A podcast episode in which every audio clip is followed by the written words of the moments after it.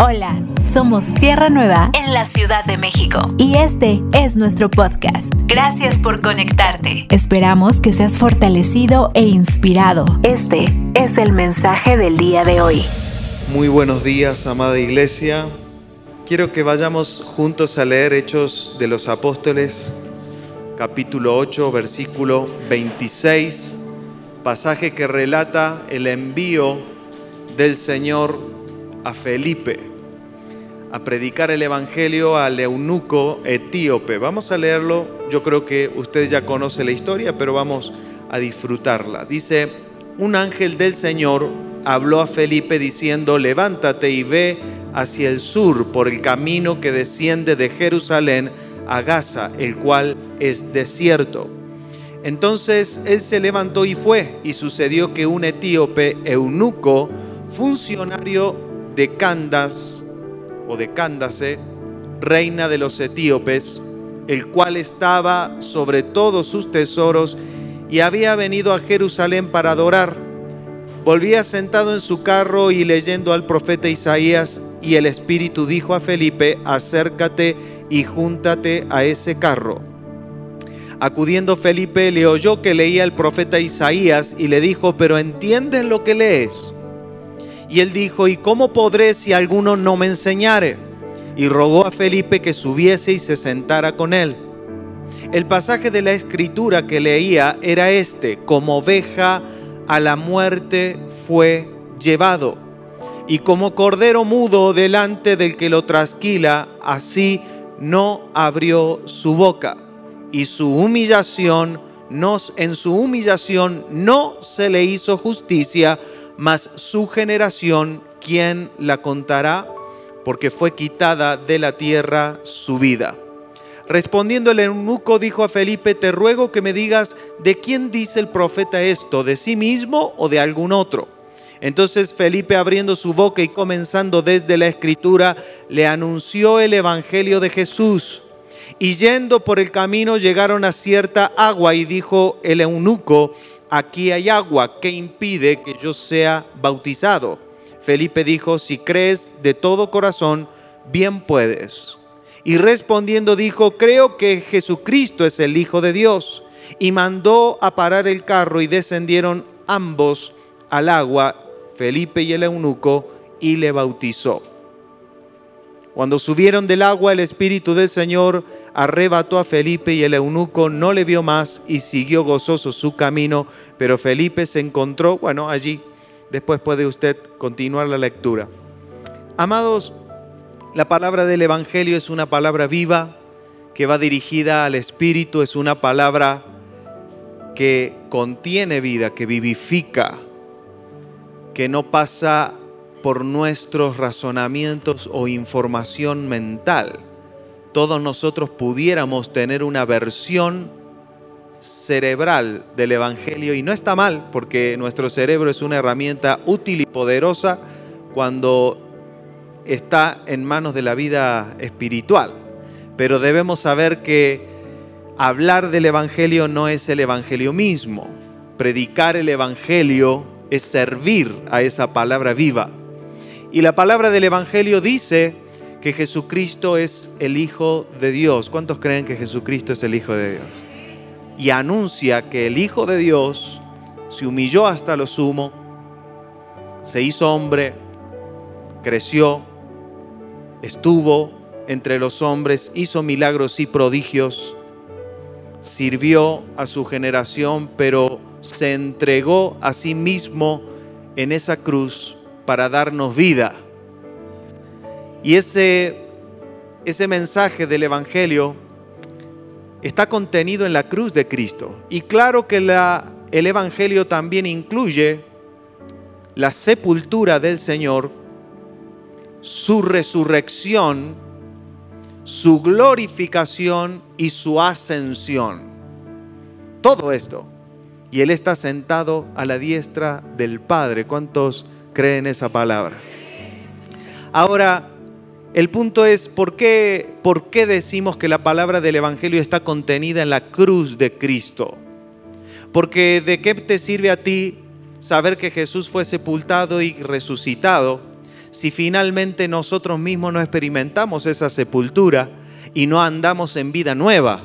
Nos queda otra vez la historia sin el contenido, porque el Evangelio no quiere que usted sepa y solo crea algo, sino que se haga vida en usted. Por eso Jesús cuando habló la parábola del sembrador, él comparó su palabra con una semilla que es plantada en el corazón y que procura dar un fruto. ¿Y, por qué quisiera yo? algunos tienen el Evangelio encapsulado en ideología cristiana y tienen la semilla y no saben lo que tienen, porque si usted planta una semilla pero la, la deja en el frasco, nunca va a germinar. Y a veces los pensamientos religiosos tienen ese, ese terrible efecto de dejar todo, está todo bien en la mente, pero algo pasa que no sucede y amados, el, hay, hay, una, hay un camino que tiene la palabra del Evangelio en nuestros corazones que no puede saltarse, ni puede obviarse, ni lo podemos nosotros definir. No podemos decirle a Dios cómo hacer las cosas de acuerdo a cómo nos gustaría a nosotros. No está bien.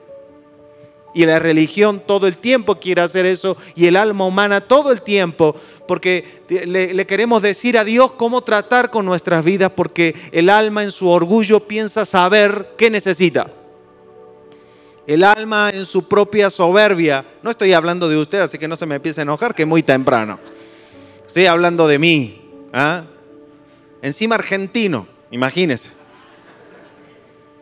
No todos los argentinos son orgullosos. ¿eh? Solo un poquito de argentinos son orgullosos. El resto somos perfectos. Pero el ser humano en su orgullo intenta decirles que si Dios cambia esto, esto y así, y lo hace así, y lo hace así, y está bien. Y el Señor nos mira como niños, ¿no? Los niños que tienen el juguetito que, que dispara balas y y así somos los cristianos hablando de las cosas espirituales. ¡Pum, pum, pum, pum! Sí, pero después te tienes que encontrar en la guerra y no es tan divertido. ¿Se entiende? Entonces, los seres humanos les decimos y el Señor nos ve. Sí, está bien. Pero si quieres entrar en lo verdadero, hay que hacerlo a las formas del Señor, a cómo el Evangelio ha previsto hacerlo. Por lo tanto, para recibir la palabra del Evangelio, yo tengo que ir a la cruz de Cristo y ver su muerte. Porque como yo querría ser sepultado juntamente con Cristo si no he entendido que la verdadera vida fue provista en la cruz. Por eso lo que leía el eunuco era acerca del sacrificio del Señor. Isaías ni siquiera el pasaje está diciendo que Jesús resucitaría el tercer día porque no es necesario. ¿Cómo que no es necesario, pastor? Tenemos que decir que Jesús. Lo que pasa es que es la idea falsa de muchos cristianos que por causa de, de Hollywood, hollywoodizar el Evangelio, se me acaba de ocurrir esa palabra, no puedo creer que me salió la primera vez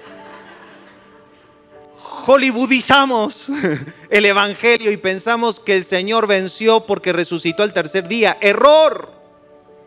En su muerte el Señor venció y su éxito fue su muerte. Pero para entenderlo hay que acercarse y verlo más de cerca.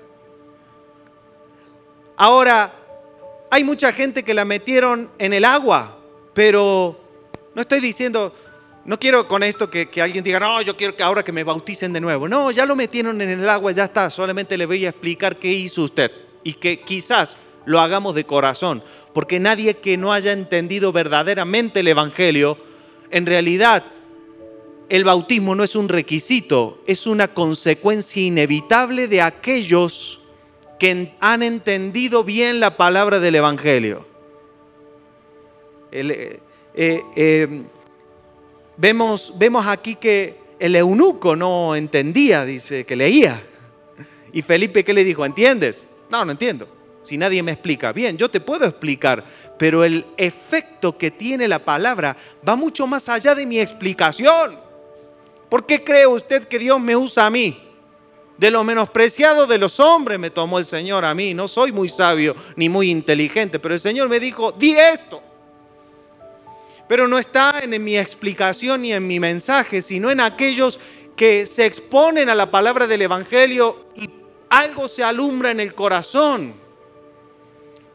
Felipe no le hizo un curso de bautismo. ¿Sabe qué le dijo? El, el Hijo de Dios se entregó en esa cruz para darte vida verdadera, porque estás muerto, eunuco. Por más que te sientas la persona más espiritual y más hermosa sobre la tierra, que te vienes porque tienes el puesto más poderoso eh, eh, debajo de la reina, tienes todo el dinero, vienes a adorar y vas leyendo a Isaías y te sientes súper justo, pero eres nada delante de Dios. Por eso, por eso se entregó el Hijo de Dios en esa cruz.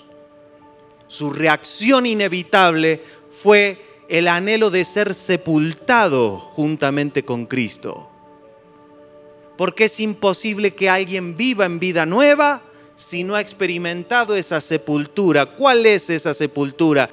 De aquellos que creen con todo su corazón que su vida verdadera está en el Espíritu.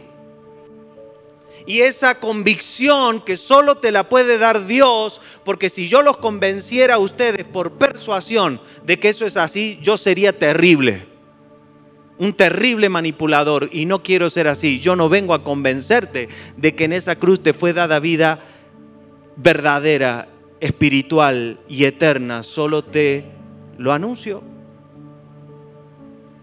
Porque lo único que da sentido a que Dios tenga que entregar a su Hijo no es porque tú te sientas mal, porque estás deprimido, porque tienes problemas, porque tienes un pasado tremendo, porque, porque pecaste y necesitas que Dios te perdone. No, lo único que da sentido a que Dios tenga que entregar lo más valioso en el cielo y en la tierra, en esa cruz, es porque en esa entrega nos es dada vida eterna. Y sin vida eterna no hay vida. Todavía muchos cristianos no entienden lo más básico del Evangelio y es, el día que comas, de cierto morirás.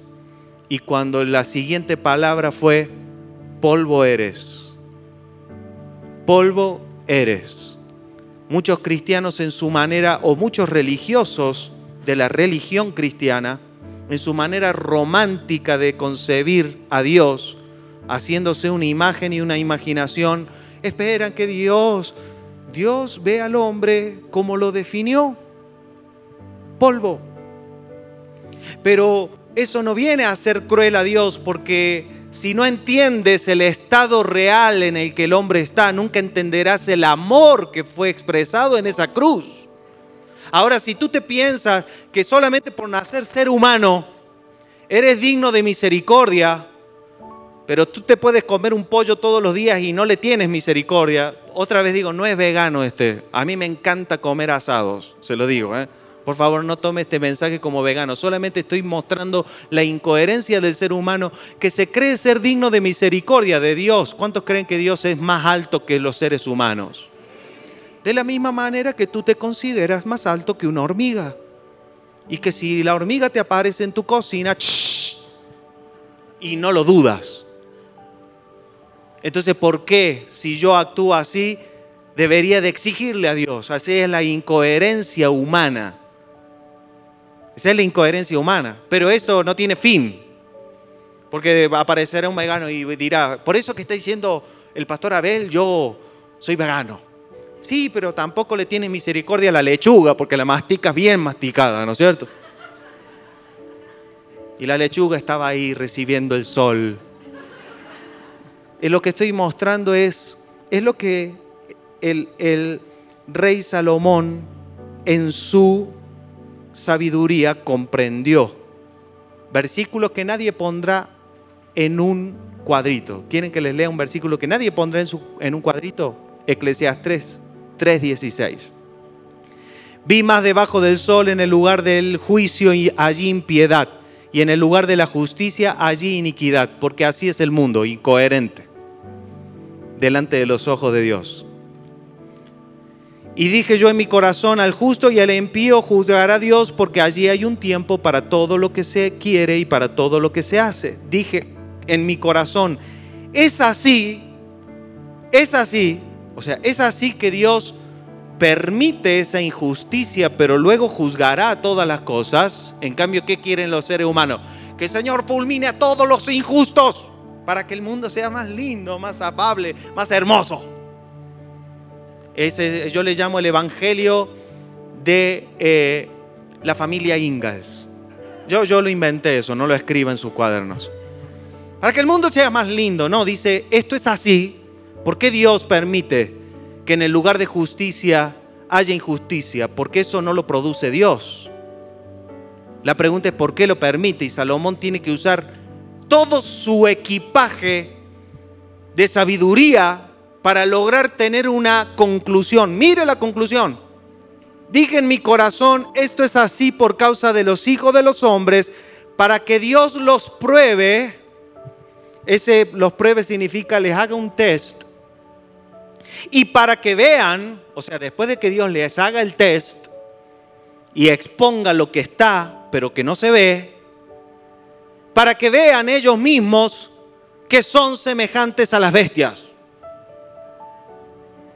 Precioso. Me encantó.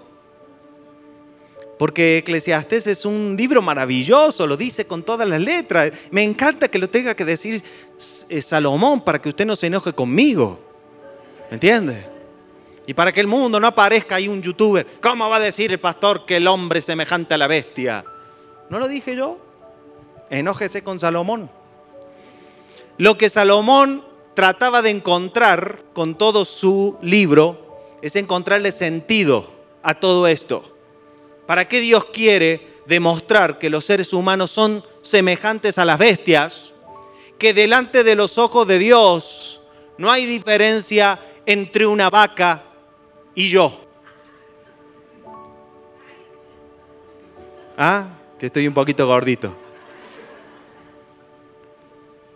Capaz que hasta, hasta un hindú que adora una vaca sea más coherente, porque muchos cristianos sin sin celebrar la vida espiritual y la vida eterna, ni valorarla, ni valorar la cruz de Cristo, se vuelven incoherentes delante de Dios, porque lo único que le da sentido a la vida humana y que nos hace salir de ese status quo de bestias es tener vida espiritual y ser hechos hijos de Dios. Por eso lo que Dios hizo no es agarrar a la bestia, y hacerla más linda, que se case con la bella. No, ¿sabe qué hizo Dios? Nos dijo, eres nada, pero ahí he entregado a mi hijo para que su cuerpo sea partido y tú y yo lo podamos comer. Esa comida nos sacó de la muerte. Esa comida hizo que lo que no era venga a ser. Esa comida hizo no la comida de que comió usted el pan, él es el recibir la palabra del Evangelio. Que no es solamente una ideología, porque la ideología pasa por aquí, pero el recibir la vida de Cristo es sustancia. Sí viene a mí por la locura de la predicación, pero lo que estoy experimentando es mucho más. Es más, si mientras yo estoy hablando usted se cansa de mi voz, pero empieza a recibir la impartición del Espíritu, abriendo tus ojos y recordándote de qué recibiste cuando recibiste al, al, Hijo de Dios. No recibiste una ideología cristiana, recibiste vida, vida donde no lo había. A los que creyeron en su nombre les fue dada la potestad de ser hechos. Y a partir de esa fe, porque le creímos con fe, entendemos que lo verdadero está en esa vida. Y si yo entendí claramente, no está muy difícil, claramente entendí que a partir de ese momento lo verdadero está en esa vida, entonces lo demás es falso. ¿Por qué yo querría retener una vida falsa? Si tengo lo verdadero. Es como que Vieron, si usted va a un supermercado y compra una caja y está vacía, pero pasa por el ticket, se paga y usted dice, bueno, Deme el producto que está adentro. No, usted no se va con la caja a su casa y trata de... Es una caja de una computadora. ¿Y por qué no abre Windows? Porque una caja es. Es falsa. Estaba allí para esperar lo verdadero. Eso era la vida humana. ¿Y sabe qué se hace con la caja? Se tira. Salvo que usted sea de esos que guardan cinco años en la caja. ¿No es cierto? Ahí está la caja. supongamos. Bueno, el Señor nos está guardando esta caja para algún día ¿ah? transformarla y, y darnos un cuerpo de gloria. Pero en realidad, ¿para qué sirvió la caja? Para esperar lo verdadero. Pero una vez que nos es dado lo verdadero, tú sabes que lo que quieres es dar a conocer lo verdadero. Tú quieres abrir la caja, tú quieres abollar la caja, tú quieres, no quieres, bueno, ¿cómo hago para transformar una caja en computadora? No llegas nunca. No se llega. Entonces, inevitablemente, cuando entendí bien el Evangelio, lo recibí por fe, la sepultura en Cristo ese siguiente paso. Quiero decir esto porque mientras haya un cristiano que todavía quiera retener su propia vida, se queda allí. ¿Y qué pasó? Está ahí, entre la cruz y la sepultura. Quiero vida nueva, pero que el Señor mejore la vieja. Eh, la vida en Cristo es verdadera, pero lo falso es lindo, es tierno. O sea, tiene cosas malas, pero tiene cosas buenas también. Es falso. Es edificado por el mundo. Yo me llamo Valgistreri Protasowicki. ¿Qué hago que no hablo en polaco? Porque hubo un bisabuelo mío que dijo, nos vamos a Argentina. Protasowicki. No dijo, nos vamos a Argentina. Dijo, y se fue. Y yo me siento argentino, pero es una casualidad que sea argentino, ¿me entiende? Eso me estoy alentando a mí mismo. soy, de, soy peregrino y extranjero. O sea, en lo natural es un invento del mundo este Abel. Que quiere ponerse un reloj inteligente. Pero si hubiese nacido eh, en la Edad Media, lo que querría es tener una cocina leña, ¿me entiendes? La, última tecnología. En vez de ir al campo a cocinar, tienes una estufa. Entonces, ¿por qué, qué hago yo gobernado por las cosas materiales del mundo? Porque una publicidad me incorporó un deseo y así funciona el alma. Así funciona el alma. Si hubiese nacido en una cultura donde los gorditos son más lindos que los flacos, diría, ¡ay, qué linda gordita! Pero pero el mundo define los deseos, define lo que está bien, define lo que está mal, define lo que es lindo, define lo que es bueno, define cómo tú puedes ser más prestigioso. A los que están acá adelante los voy a escupir toda la mañana. Entonces, así se modela un alma. Y tú vas a la cruz. ¿Y qué te dice la cruz? Eso es un personaje. Lo que estás actuando. Si quieres vida verdadera, Aquí está, créela, recíbela porque te la está dando por gracia, no tienes que pagar ningún precio, todo el precio fue pagado para que puedas tener vida eterna. A partir de allí, algo que nuevo es edificado desde esa vida. De nuevo edificar, sí, pero ahora desde lo verdadero. ¿Qué edificamos? Que yo no soy argentino, que no soy ni judío ni gentil, que soy hijo de Dios que mi ciudadanía es celestial, que mis riquezas son espirituales y eternas, que los criterios que anhelo conseguir en mi vida son los de mi Padre, porque yo no soy hijo de este mundo, soy hijo de mi Padre celestial, ese que hace salir su sol sobre justo y sobre justo. Ese, ese es mi papá. ¿Te guste o no te guste? Tú quisieras que Dios te haga caer un rayo sobre todos tus enemigos y Dios le hace salir su sol. Y tú o dices, Señor, hazle caer un rayo. O puede decir, ¿por qué mi padre hace salir su sol sobre justo y sobre injusto? Debe haber una razón. Pero yo quiero ser impregnado de, de ese criterio. Quiero crecer viendo a mi padre. O quiero seguir creciendo viendo al mundo. ¿Para qué? Para imitar al mundo. Ven, la sepultura es un paso inevitable para aquellos que permanecen. Tú te quedas un poquito más y lo entiendes. No ni siquiera necesitas que Pastor Abel te lo enseñe. Te quedas en la cruz. ¿Qué estaba leyendo el eunuco?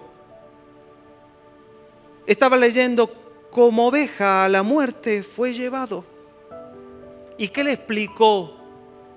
¿Qué le explicó? Le dijo, bueno, está bien, fue a la muerte, pero resucitó al tercer día. Gloria a Dios. No, le dijo, ¿sabes por qué se fue a la cruz el Hijo de Dios? Le explicó por qué, aunque esa cruz fue lo más injusto a los ojos de los hombres, ante los ojos de Dios, no hubo en la tierra acto de mayor justicia que esa cruz. Nada es más justo que la cruz. Nada. Y cuando y tú dices, no lo entiendo, diga conmigo, no lo entiendo. Diga. Yo tampoco pero vamos. Porque cuando se abra el entendimiento, pasará lo inevitable. El que quiere seguir en pos de mí, niéguese a sí mismo. El que quiera ganar su vida la perderá. Dice otra de los evangelios, el que quiera salvar su vida. Porque todavía hay muchos cristianos que pretenden esa forma de salvación, que es la salvación del viejo hombre no, al viejo hombre hay que hacerlo morir. Es como hago que yo, anhelando las cosas terrenales, me vaya al cielo. ¿Y en el cielo qué vas a hacer? Anhelar las cosas terrenales. Yo que soy un mentiroso, digo mi viejo hombre, ¿no? Una persona atada a pasiones, llena de concupiscencia, allá en el cielo ¿Qué voy, a estar, haciendo? ¿Qué, cómo me voy a comportar? No, eso es falso, amados. El viejo hombre tiene solo un destino. La vieja criatura tiene un solo tratamiento, la sepultura. Ahora, cristianos que hacen así. No, es que yo, pastor, tengo que morir a esto. Bueno, relájese, hermano. Se distensiona un poquito los músculos porque te hablan así. Tranquilo, no, no, no es con tus fuerzas. Tengo que morir, tengo que morir relájese un poco que le va a salir una vena acá en la cabeza, no sé. No es así, no funciona así. Tú queriendo ser mejor persona en la tierra, ¿sabe por qué te volverás más insoportable? Cristianos que nadie aguanta porque están llenos de juicios, porque como no disfrutan la vida espiritual, no quieren que nadie la disfrute. Como no se deleitan en lo espiritual, y como todo lo espiritual es sacrificial, difícil, entonces ven a otros disfrutar la vida y no, no, porque eso es pecado. Y quieren ser Moisés.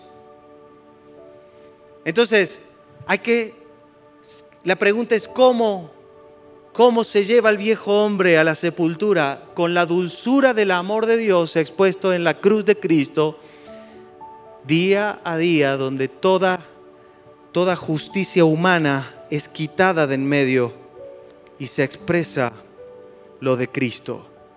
Primera de Corintios 1:18 dice, porque la palabra de la cruz es locura a los que se pierden, pero a los que se salvan esto es a nosotros. La pregunta es, ¿por qué la palabra de la cruz es locura?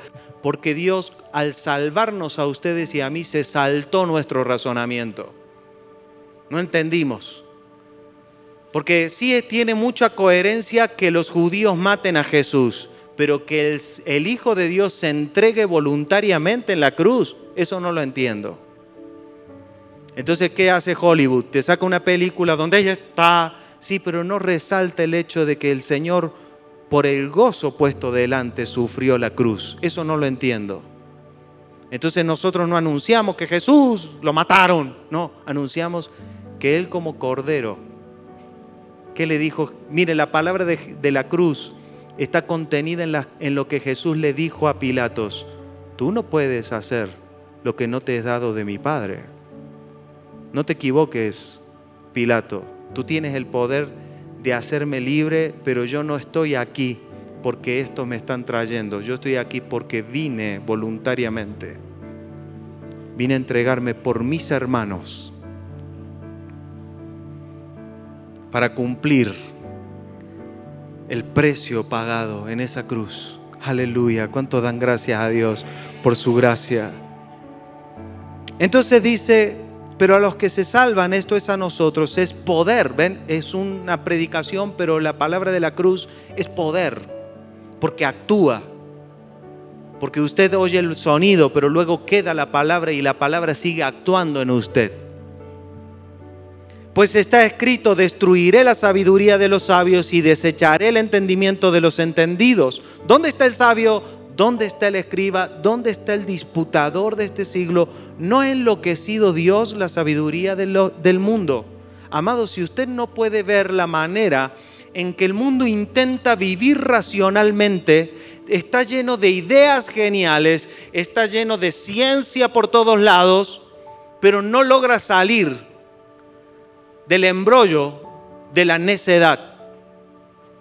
El, el hombre evoluciona en su filosofía, evoluciona en la ciencia, evoluciona en la psicología, evoluciona en todas las áreas y los campos científicos, evolucionan las ideologías, evolucionan las ideologías políticas, sociales, económicas.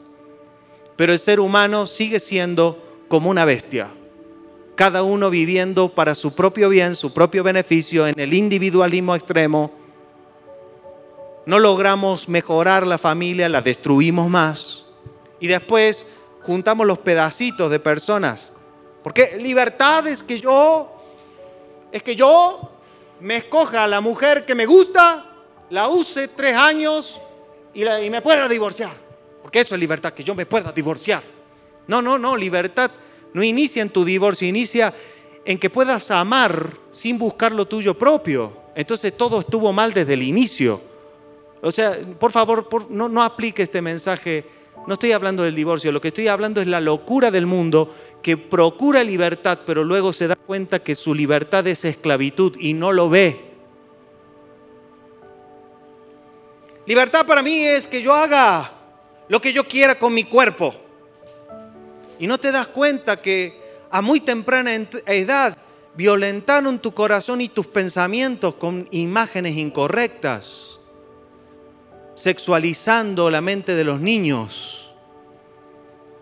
Entonces después surgen comportamientos, formas de pensar, llenas de esclavitud. Y, no, y, los jóvenes y los adultos también no se dan cuenta que todo eso está edificado en el mundo. No lo ven, no ven la esclavitud, ¿Por qué va a definir lo que yo soy el mundo? ¿Por qué? Para Dios no hay diferencia entre aquellos que son socialmente aceptados y los que son discriminados. Todo para Dios es lo mismo. Es muerte porque no hay verdadera identidad en alguien que no tiene vida eterna y vida espiritual. Todo al final es el capricho del mundo en el que vivimos. Por eso la pregunta es, ¿no ha enloquecido Dios la sabiduría de los hombres? Digan conmigo, sí. Bueno, no lo diga si no quiere. Entonces dice, pues ya que en la sabiduría de Dios, o sea, desde la mente de Dios, ¿cuántos quieren saber lo que Dios piensa? Bueno, en la sabiduría de Dios, el mundo no conoció a Dios mediante la sabiduría. O sea, ¿qué está viendo la sabiduría de Dios? Que acá están los, la sabiduría de los hombres intentando llegar, llegar, llegar y nunca llegan a la conclusión. Entonces, según la sabiduría de Dios, los hombres en su sabiduría no conocieron a Dios. Entonces dijo Dios, me agrada salvar a los creyentes por la locura de la predicación. ¿Cuál es la locura de la predicación? Que yo te digo algo que no está dirigido a que tú lo entiendas. La palabra de la cruz no intenta convencerte, persuadirte. Por eso está mal que usted predique el Evangelio de esta manera. Yo te veo que estás mal en tu vida, si vinieras a la iglesia tu vida mejoraría. Es racional, por eso no es Evangelio. Es racional. Después va a venir ese que usted lo invitó y se va a dar cuenta que hay uno que viene hace cinco años y está peor que él. ¿Y ahora qué hacemos? ¿Pasa o no pasa? Ah, ok, gracias. Pensé que solo en Argentina. Porque está mal, porque el Evangelio no dice eso. Yo fui a la cruz y no dijo, está mal, pero si vienes a la iglesia, no dice eso. ¿Qué dice la cruz? Estás muerto. Qué locura. ¿Es una locura o no es una locura? Sí, pero lo creímos. Y eso es evidencia del poder de Dios. Porque lo que era verdadero según Dios vino a ser verdadero para mí y lo celebré. Eso se llama fe no fingida. Que la cruz me dijo, eres un personaje, eres un títere del mundo. Y yo en vez de decir, no, porque lo normal sería que diga yo, no, no soy un títere, yo hago lo que quiero. Bueno, vete. Pero yo me quedé ahí y dije, sí, me estoy dando cuenta, tengo los hilos por todos lados. Si hago así, porque el mundo hizo así. ¿Me entiende? Y qué hermoso que lo creí. No fue porque fui genial. ¿Sabe por qué fue? Porque Dios me concedió la gracia de creerlo. Y gloria a Dios que lo hice, porque a partir de ese momento pude gustar lo que es la vida espiritual. No que ando acá como cristiano evangélico. ¿Cuándo viene el Señor? ¿Cuándo viene? ¿Cuándo viene? ¿Y cuándo viene? ¿Y cuándo viene? Porque no han gustado la vida eterna. El que ha gustado la vida eterna ya vino para él, está en el Espíritu. Y cuando aparezca, no me, sorprenderá, porque sabe a quiénes sorprende el Señor, a los que están en tinieblas. Pero a los que están en luz, la luz no les sorprende. cristianos que están esperando irse al cielo para corroborar que su ideología era la correcta. Ay, no vaya a ser que había que ser mormón y me voy al infierno. Y si había que ser testigo de Jehová y no soy de los 144 mil y Smith me, me mira desde el cielo. No. La vida espiritual se corrobora todos los días en aquellos que logran amar a alguien que te maldice y tú dices, esto no es coherente para el mundo, pero para Dios es muy coherente. Es coherente. Porque la vida espiritual en nosotros y la madurez va produciendo una forma de coherencia que no es coherencia según los hombres, sino es coherencia según Dios. Porque al mundo le parece muy cuerdo ser esclavo del pecado. Parece muy cuerdo, es coherente. Irse un sábado y para el mundo, no sé qué vas a hacer el sábado, sino irte, emborracharte y tener un amigo que me se emborrache menos, porque no vaya a ser que te ponga una pastillita y te despierte en la casa de no sé quién. Todo eso es coherente para el mundo. Irse a un casino, gastarse la casa que te heredaron tus padres. So, Nadie cuestiona esas cosas, porque es coherente. Ser esclavos del pecado es coherente. Llevar las obras de la carne. O sea, usted ve a una persona llena de odio, de celos, y nadie dice, qué loco, mira cómo, cómo está lleno de celos. No, porque es coherente. Es la chica que me gusta, ¿cómo puede ser que está mirando a otro? Y usted no diría, está loco, porque es cuerdo, porque el mundo así vive, porque el, el alma está llena de vacíos que procura llenar. El amor que conoce el mundo es un amor que busca lo suyo, que es jactancioso, que busca su propio placer, que es individualista. Entonces es coherente para el mundo. Eso es coherencia según el mundo. Ahora, ¿qué es coherente y cuerdo según Dios? Que los hombres que han recibido vida espiritual cada vez vivan menos en el individualismo del mundo porque yo entiendo que la vida que yo recibí no está separada de la vida del cuerpo. Entonces no me pienso todo el tiempo, mí, en mí, en mí, en mí. No, veo el cuerpo. Veo a mi esposa y no digo, ahí está mi esposa, no, digo, ahí estoy yo. O sea, ¿qué hago dañándome a mí mismo? O sea, entonces trato de ser coherente, no, no, ser mejor cristiano y tratar bien a mi esposa. No quiero ser cuerdo. Porque para mí empieza a ser una locura una estupidez, una incoherencia vivir en el individualismo cuando yo soy uno en Cristo y todos ustedes no lo saben, pero ustedes soy yo. Yo soy miembro de ustedes, soy su riñón. Bueno, me estoy creyendo mucho quizás.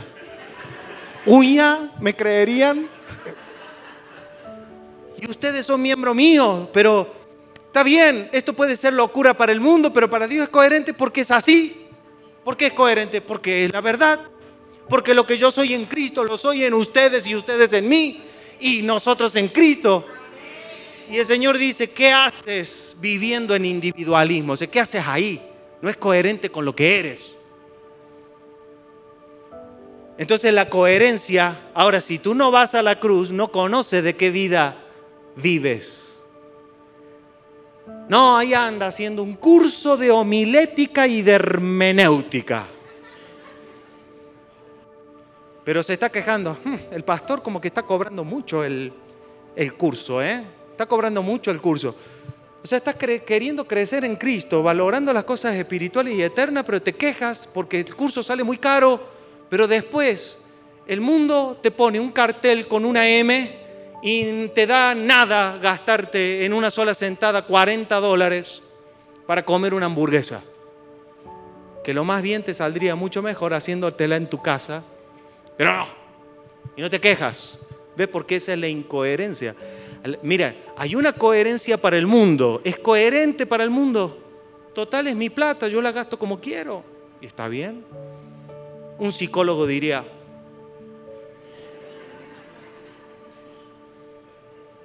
Ahora, si usted entrara a McDonald's, ya le dije la marca, a McDonald's, yo soy digno de que me den una hamburguesa gratis. Y te van a llamar al psicólogo, van a, van a llamar a la policía, ¿me entiendes?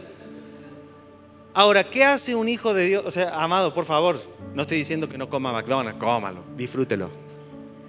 Unos buenos tacos todos los días hace bien al alma. Lo que estoy diciendo es cuál es la coherencia para Dios de que un hijo de Dios valore las cosas eternas por encima de las terrenales.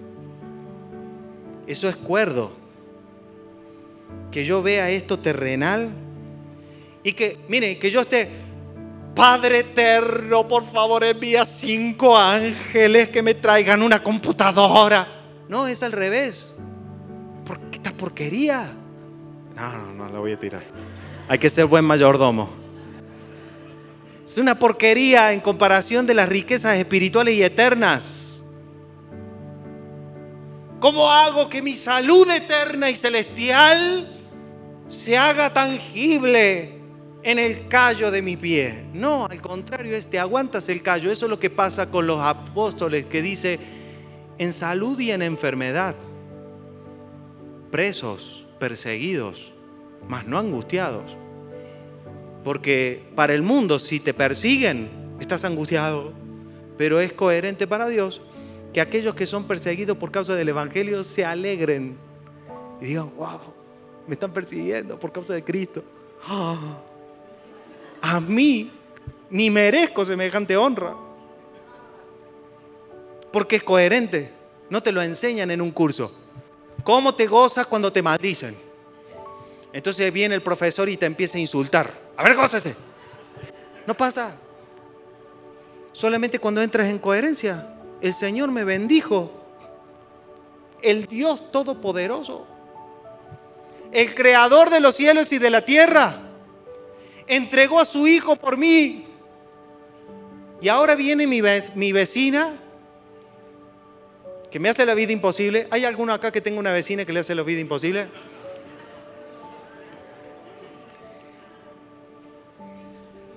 Y pasé y me insultó.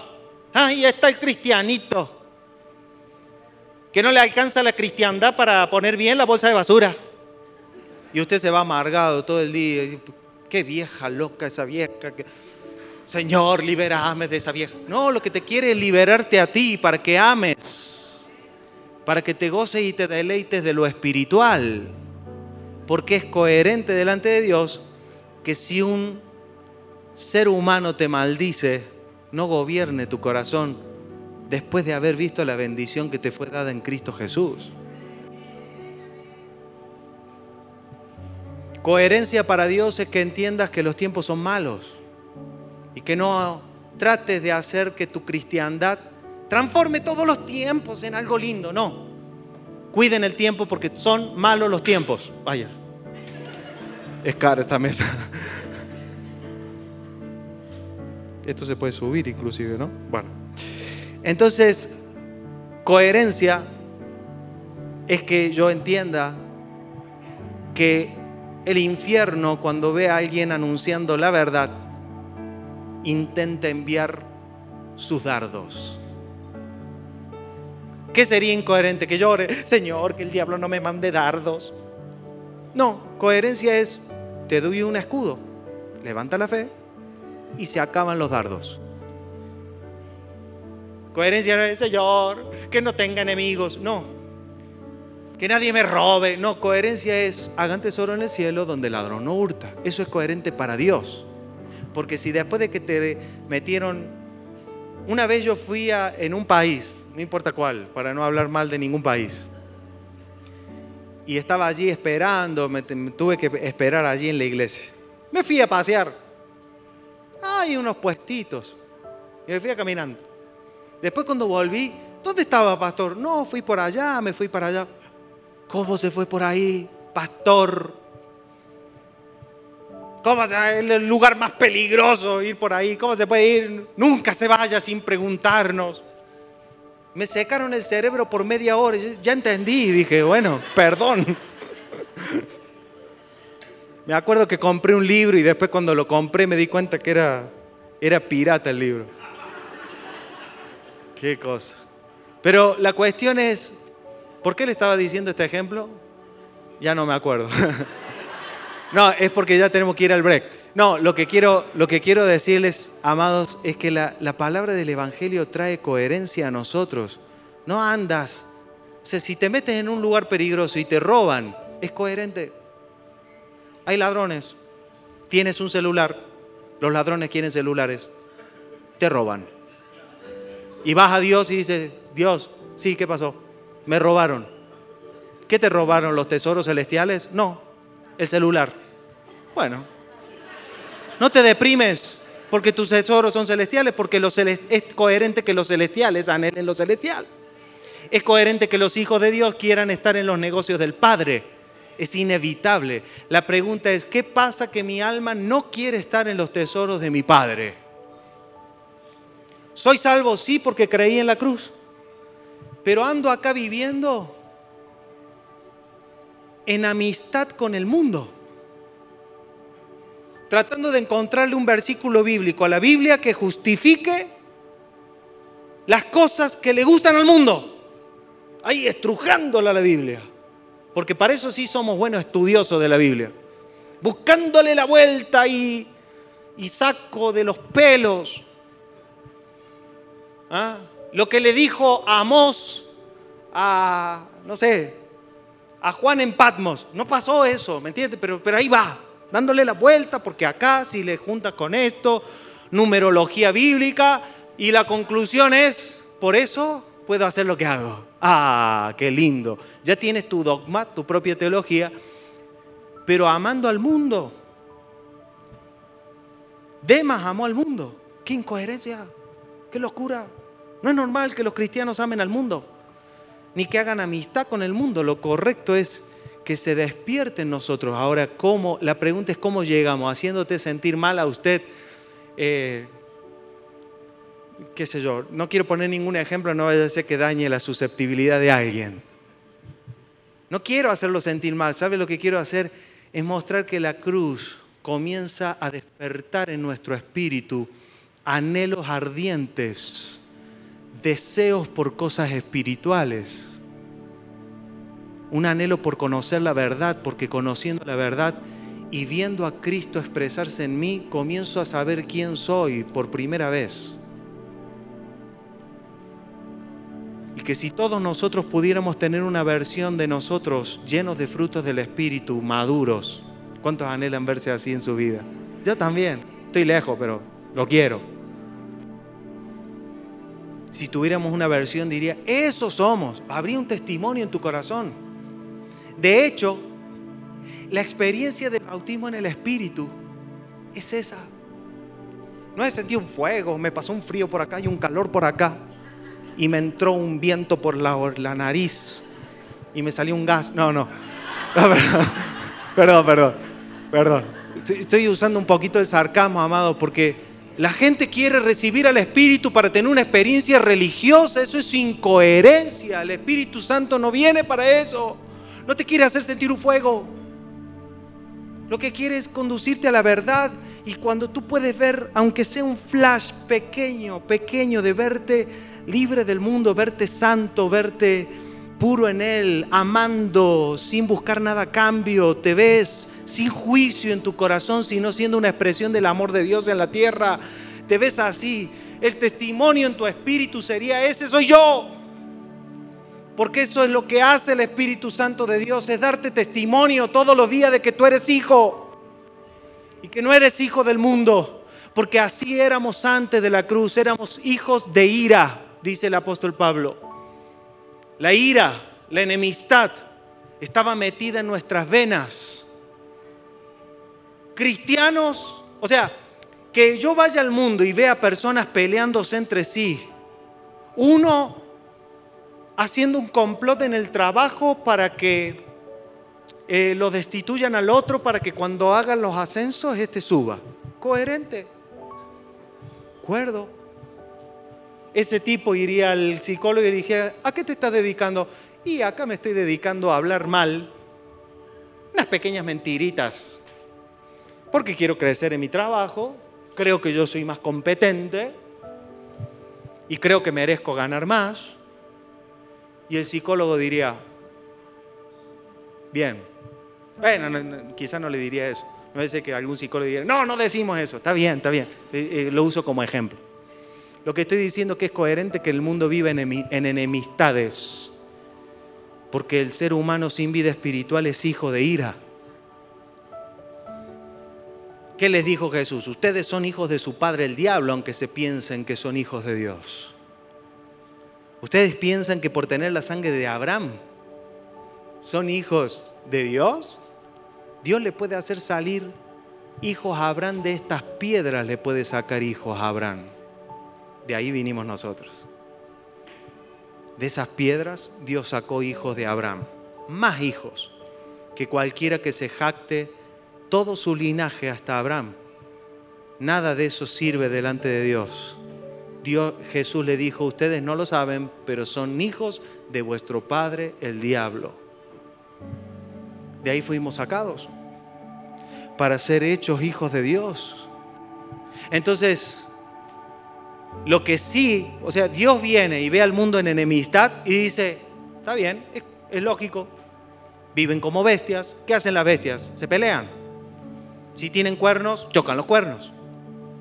Si tienen dientes, se muerden. Tienen uñas, se rascuñan. Tienen aguijón, se pican.